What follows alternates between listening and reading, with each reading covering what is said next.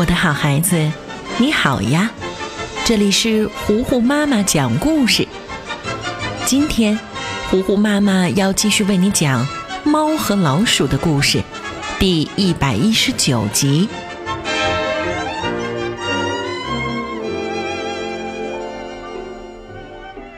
杰瑞火枪手喜欢上了一个老鼠姑娘。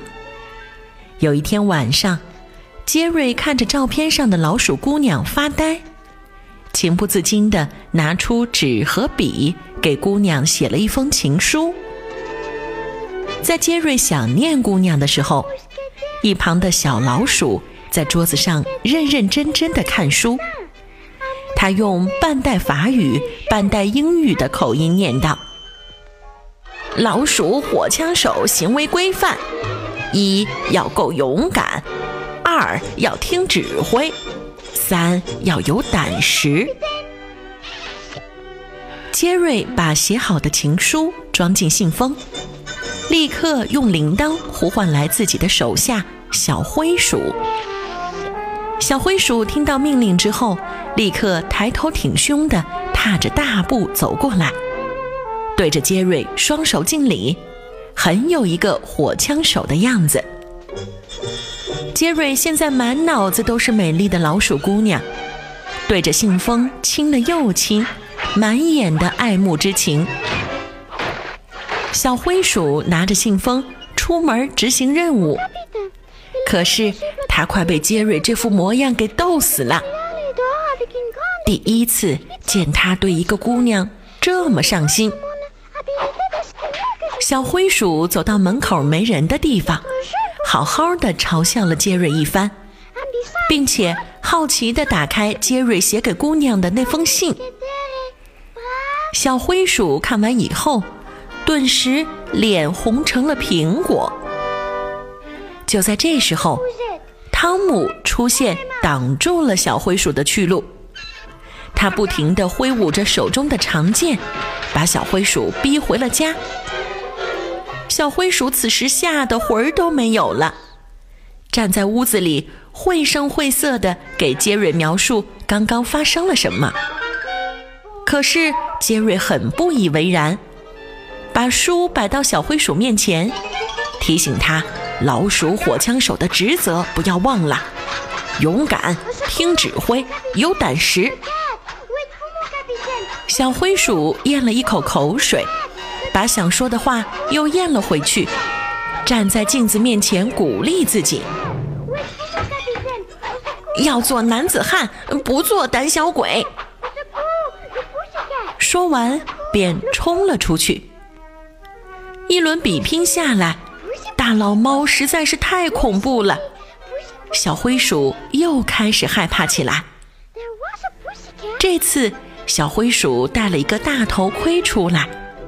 跟汤姆又是一顿 PK，最后成功的把汤姆弄到下水道里冲走了。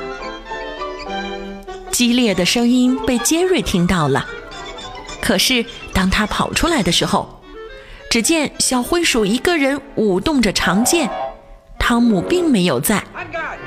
杰瑞以为小灰鼠是不想送信件，故意骗他有一只大老猫呢。顿时。杰瑞很生气，惩罚小灰鼠在黑板上写了一百遍：“老鼠火枪手要勇敢。”小灰鼠鼓足勇气冲了出去，成功的把信送给了老鼠姑娘，并且拿到了老鼠姑娘给杰瑞的一封回信。可怜的小灰鼠在回来的路上再次遇到汤姆。两个人又用手中的长剑噼里啪啦比试了一番，小灰鼠坚强的挺到最后，拿到了回信。杰瑞兴奋极了，立刻又写了一封信。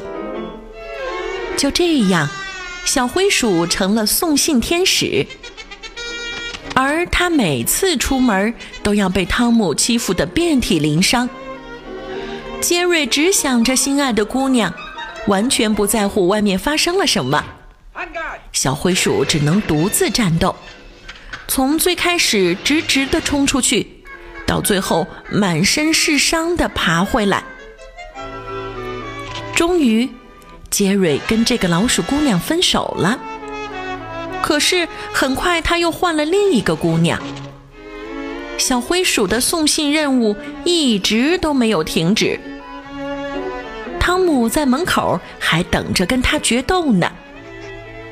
小灰鼠实在受不了了，他拖着疲惫的身体走在路上，完全不理会汤姆，就当汤姆是空气。小灰鼠没有带长剑，也没有战斗的意思，只顾送信。汤姆就这样眼睁睁地看着他走远了，而这场斗争。就只好不了了之了。猫和老鼠第一百一十九集，今天就为你讲到这里啦，我的好孩子，我是最会讲故事的糊糊妈妈。如果你喜欢我讲的故事，记得要来微信上找我做好朋友。你可以在微信公众平台搜索。糊糊妈妈，加微的那一个就是我啦。好了，今天就到这儿吧。猫和老鼠的故事，敬请期待下一集。